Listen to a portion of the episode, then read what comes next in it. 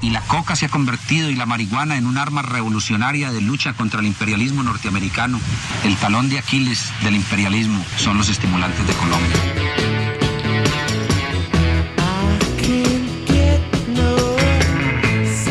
Desde finales de los años 70, Colombia ha sido un país que ha sufrido por el narcotráfico, el cultivo de drogas y la violencia, que ha traído consigo una actividad sangrienta pero rentable. Luego de cuatro décadas de lucha contra carteles, grupos armados ilegales y bandas criminales, los asesinos del quizás más peligroso cartel de la historia, el cartel de Medellín, con Pablo Escobar a la cabeza, se convirtió en un grupo delincuencial de culto que tiene en sus entrañas historias fantasiosas, dramáticas y en las que la realidad superan la ficción.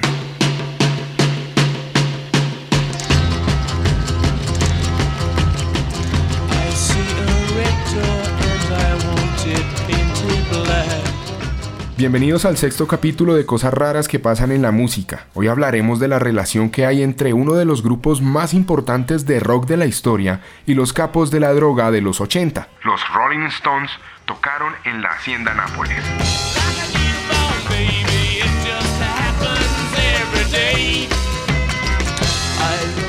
Como todos los mitos urbanos, no se sabe bien de dónde se originó esta historia. Dicen que el grupo británico visitó la hacienda ubicada en el Magdalena Medio a mediados de los años 80 y no pararon de tocar hasta que el capo Escobar quiso.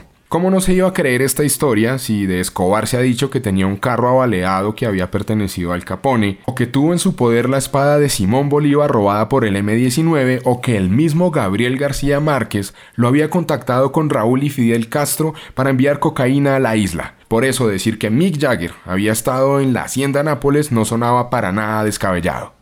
Todo indica que los Stones no estuvieron en la hacienda Nápoles. Sin embargo, gracias a este rumor, a este mito que creció, en 2010 un artista argentino llamado Luciano Denver realizó una exposición llamada Mito, en la que a través de montajes hacía realidad dicho encuentro entre los rockeros y los narcotraficantes. Mick Jagger y su banda, que está próxima a cumplir 60 años de actividad, jamás se han referido a este tema, pero el cartel de Medellín no dejaría de estar cerca del rock británico.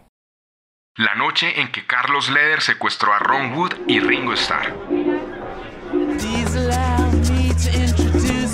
Según cuenta la autobiografía de Ron Wood, guitarrista de los Stones desde 1975, un día a finales del año 1979 en París hubo una extravagante fiesta con famosos, actrices, actores, artistas, músicos, dentro de los que estaban Ringo Starr, el baterista de los Beatles, y Ronnie Wood, el guitarrista de los Rolling Stones. Además de estas celebridades, entre drogas, alcohol y desenfreno, estaba también el loco, Carlos Leder, uno de los más sanguinarios asesinos y narcotraficantes del cartel de Medellín.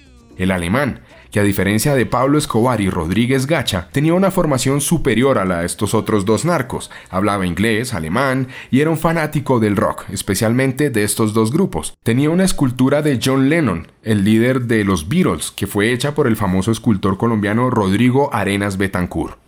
Esa noche en París fue el día de suerte de Leder, pues pudo reunirse con Ringo Starr y Ron Wood, a quienes invitó a su isla privada en las Bahamas, Cayo Norman un paradisiaco lugar que utilizaba para ir a divertirse y en los que también había una pista de aterrizaje por la cual llegaba y enviaba la pasta a los Estados Unidos.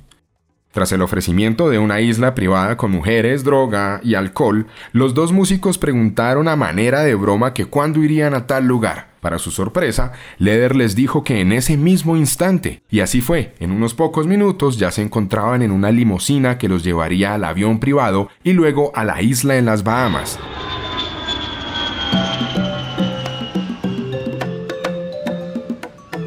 Cuando llegaron a la isla, efectivamente los esperaban mujeres y bandejas llenas de droga y alcohol. Posteriormente, Leder los llevó a una habitación en la que tenía equipos e instrumentos de grabación.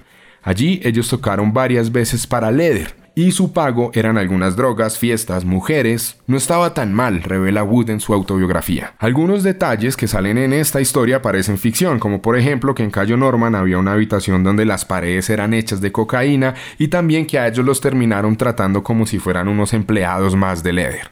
Ambos músicos duraron en la isla alrededor de un mes cuando alias el Loco los liberó, les hizo prometer que volverían y tocarían en Armenia, en la posada alemana, un hotel y centro de convenciones que se encontraba en construcción para ese entonces. Esto nunca sucedió, pues Carlos Leder fue detenido y encarcelado, condenado a 135 años de cárcel.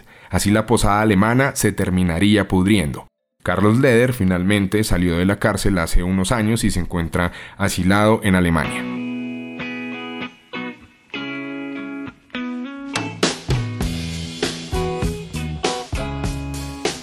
Suena como si fuera de fantasía esta historia. Seguramente todo fue exagerado por el guitarrista de los Stones en esa época demencial de los 70s y 80s, el auge del rock y la bonanza de las drogas en Colombia. Alrededor de estos dos protagonistas hay más mitos. Del cartel de Medellín se dice que Pablo Escobar quiso secuestrar a Julio Iglesias en 1979 en Cali, pues su afición estaba más enfocada hacia la balada en español, lejos del rock de las piedras rodantes. Los Stones, por su parte, son una leyenda viviente. Pocas agrupaciones han durado tanto tiempo activos, y este largo recorrido ha hecho que se creen mitos como el romance entre Mick Jagger y David Bowie, que según dicen tenían sexo en orgías descontroladas. Por ejemplo, que Kate Richards se cambia la sangre a través de una hemodiálisis para mantenerse con vida más tiempo, o que él mismo se había inhalado por la nariz las cenizas de su padre.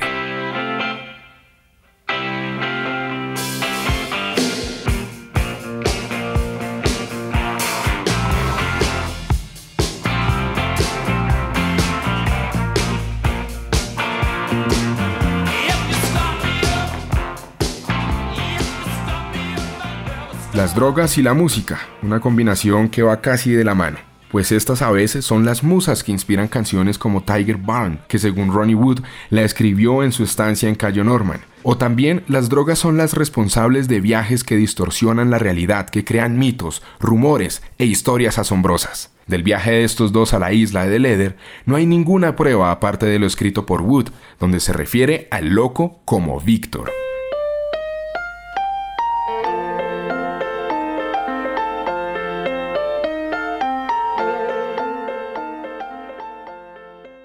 Este fue el sexto capítulo de Cosas Raras que pasan en la música. A quienes me han escrito sobre este podcast les quiero dar las gracias. También a quienes me han escuchado desde Francia, Bélgica, Costa Rica y Australia. Les envío un saludo desde Colombia. Si saben si los dos rockeros británicos estuvieron en la isla de Leder o la verdad sobre Pablo Escobar y Mick Jagger, me pueden escribir a mi Instagram arroba Sebastián Aristi, que también encuentran en la descripción de este podcast.